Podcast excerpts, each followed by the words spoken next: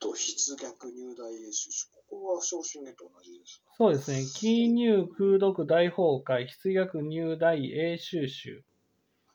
空読の大崩壊に記入すれば、必ず大英集の数にいることを打っていうことですね。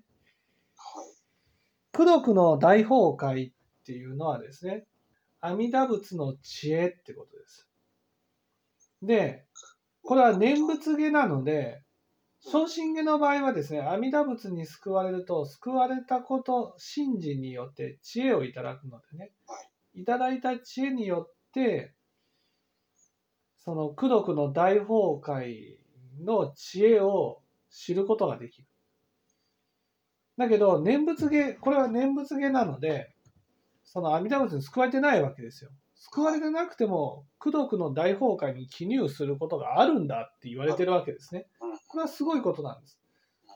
つまり、私は何の知恵もないけど、阿弥陀仏の知恵をいただくことができるんだっていうことです。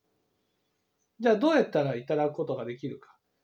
それは念仏なんだってことです。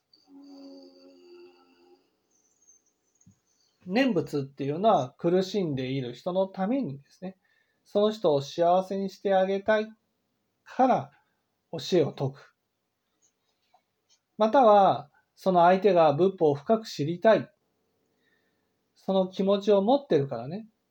それに対してね、より深くその仏法の真理が分かってもらえるように教えを説くと。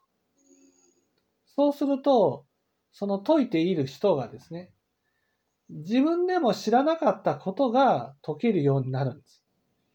だから自分が解いてみてね、ああ、そうか、このお言葉の意味はこういう意味だったんだって後から知らされることがある。そうすると、その、筆逆入大英修集っていうことで、阿弥陀仏に救われた人たちと同じ心の世界に出る。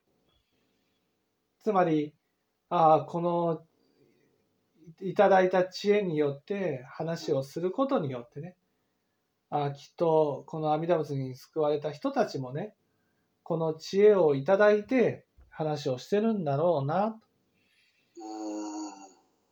だから、その自分はこの世界においては一人かもしれないけどね。